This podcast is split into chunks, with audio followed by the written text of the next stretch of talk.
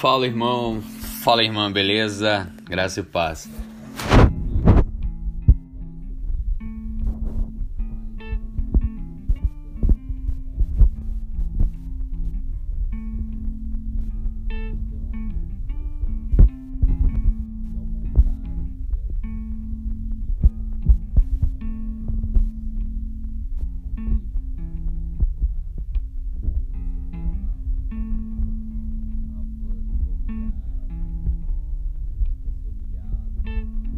Tem aquele ditado: humilhados serão exaltados. Enfim, eu quero comentar um pouco sobre isso. E não tem como lembrar né, do versículo 6 né, de 1 Pedro 5: Humilhai-vos, pois debaixo da potente mão de Deus, para que a seu tempo vos exalte.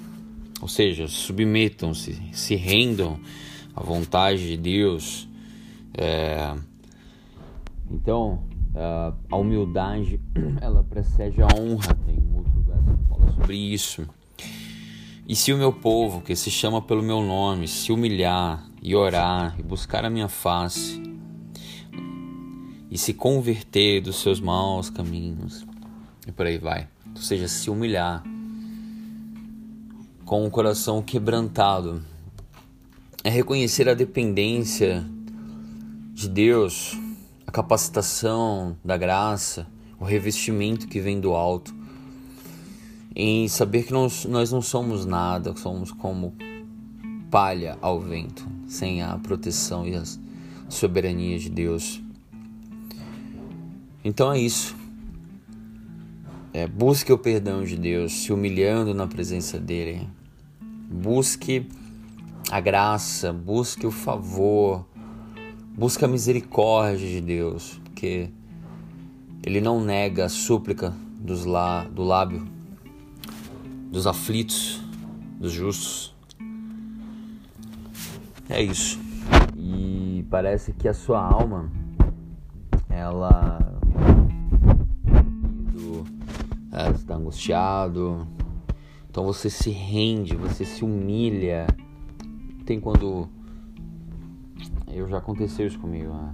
de um assaltante vir e o que, o que, eu fiz? Levanta a mão pro céu, abaixa a cabeça.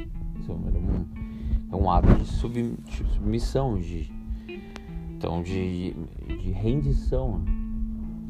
Que possamos nos render né? aos, na cruz, aos pés do Senhor, e dizer: Senhor, eis-me aqui, é, controla a minha vida. Eu confio nos teus caminhos. Então eu entrego o meu coração a ti. Eu me rendo, eu me humilho é, debaixo da tua mão potente. É isso.